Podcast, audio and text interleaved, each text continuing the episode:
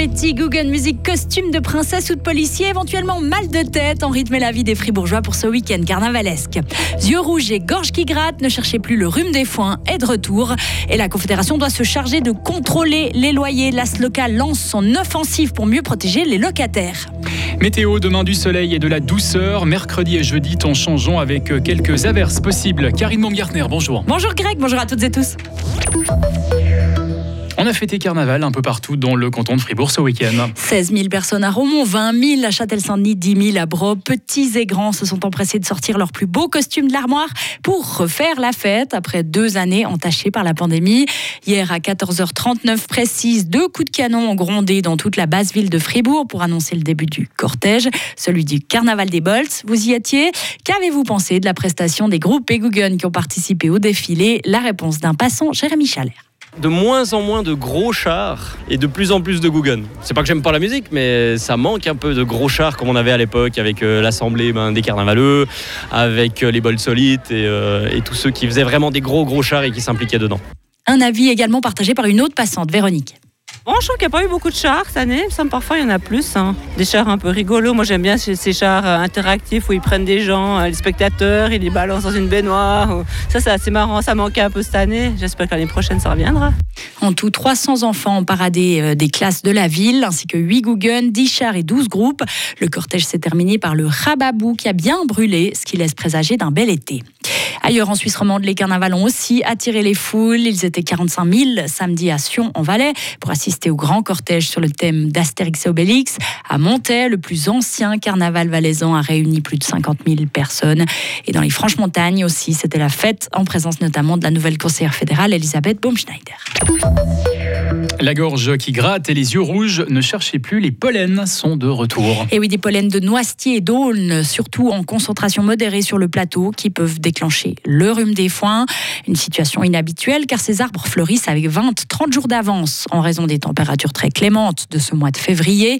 Difficile toutefois de tirer des conclusions sur l'évolution des pollens durant cette saison. La fribourgeoise Roxane Guillot est experte auprès du Centre d'allergie suisse. Il y a beaucoup de paramètres qui influencent la saison pollinique, surtout les, conditions météorologiques. Il faut qu'il fasse suffisamment chaud, suffisamment beau et pas trop de pluie pour que les arbres puissent bien fleurir. Après, il y a aussi une question euh, de la biologie des arbres. Donc, ils ont des cycles. Certaines années, ils vont produire plus ou moins de pollen. Et puis, depuis quelques années, la saison pollinique, elle commence plus tôt pour presque tous les arbres qu'il y a une trentaine d'années. Et puis on observe aussi qu'elle dure un peu plus tard, donc euh, quelques semaines supplémentaires à la fin de l'été. Alors ça, c'est vraiment principalement à cause de l'augmentation des températures. Il fait plus chaud en hiver, donc les arbres vont pouvoir commencer leur floraison plus tôt. Et puis les étés plus secs euh, sont aussi plus optimales pour la floraison des graminées. La pollinisation du noisetier et d'aulne devrait se terminer au mois de mars. Place ensuite au pollen de bouleau, nettement plus allergènes, ainsi que ceux du frêne et du chêne. Les loyers sont trop chers, il faut que les locataires soient mieux protégés. Fort de ce constat, l'ASLOCA a tiré la sonnette d'alarme ce matin à Berne. Elle estime que les loyers sont excessifs pour plus de 10 milliards en 2021. Ça fait 370 francs par loyer et par mois.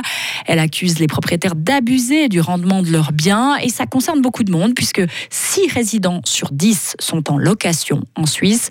L'association suisse des locataires exige que la Confédération se charge de contrôler les loyers. Problème, cette proposition a déjà été rejetée par le Parlement fédéral. L'ASLOCA n'a-t-elle donc pas une guerre de retard La réponse de son président Carlos Omaruga.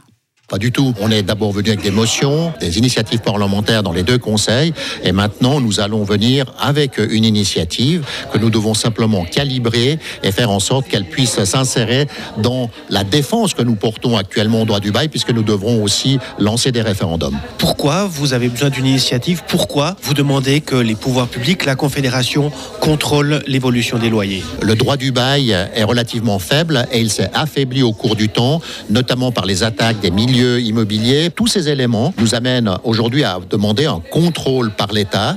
Pourquoi? Parce qu'en fait, on laisse sur les épaules du locataire actuellement qui doit agir contre le loyer initial abusif, qui doit agir contre les augmentations de loyer. C'est le rôle de l'État de contrôler cela et que ce soit pas un loyer du marché où c'est le rendement qui compte avant tout. La banque Raiffeisen a calculé que le rendement immobilier moyen est de 6,5% en Suisse, alors que le tribunal fédéral l'a fixé à 3,25%. Le 24 février 2022, la Russie envahissait euh, l'Ukraine. Un an, presque jour pour jour après cette attaque, le conflit se poursuit et le bilan continue de s'alourdir. Plus de 4 millions de personnes ont fui le pays. Parmi elles, Olga, physiothérapeute qui vit dans le canton de Fribourg. Elle témoignera dans notre éclérage de 12h30. Et toute cette semaine, euh, on vous propose une série spéciale avec notamment un point sur le statut est des réfugiés ukrainiens et les actions solidaires de gruyériens qui sont partis en Ukraine. Visite surprise de Joe Biden à Kiev aujourd'hui. Le président américain s'est rendu sur place. Il y a rencontré le président ukrainien Volodymyr Zelensky et le but était de réaffirmer le soutien des États-Unis à l'Ukraine dans ce conflit. La Chine, elle, nie vouloir fournir des armes à la Russie pour l'appuyer dans ce conflit. Pourtant, Tony Blinken, le secrétaire d'État américain, l'a affirmé l'inverse. Pour le ministre chinois des Affaires étrangères, il s'agit là de fausses informations. Nous n'acceptons pas que les États-Unis exercent une pression sur Pékin, s'est-il exprimé. Il a ajouté, ce sont les États-Unis et non la Chine qui envoient constamment des armes sur le champ de bataille. Enfin, on termine sur une note cinématographique. On connaît désormais le nom d'un invité d'honneur du prochain FIF. Le réalisateur allemand d'origine turque Fatih Akin sera à Fribourg le 24 mars, comme l'annoncent les organisateurs dans un communiqué. Durant sa carrière, il a notamment reçu un ours d'or à Berlin, un prix du scénario à Cannes et un grand prix à Venise. Fatih Akin présentera une carte blanche composée de six œuvres décapantes ayant forgé sa cinéphilie. Et on le rappelle, le Festival international du film de Fribourg se tiendra du 17 au 26 mars prochain. Retrouvez toute l'info sur frappe et frappe.ch.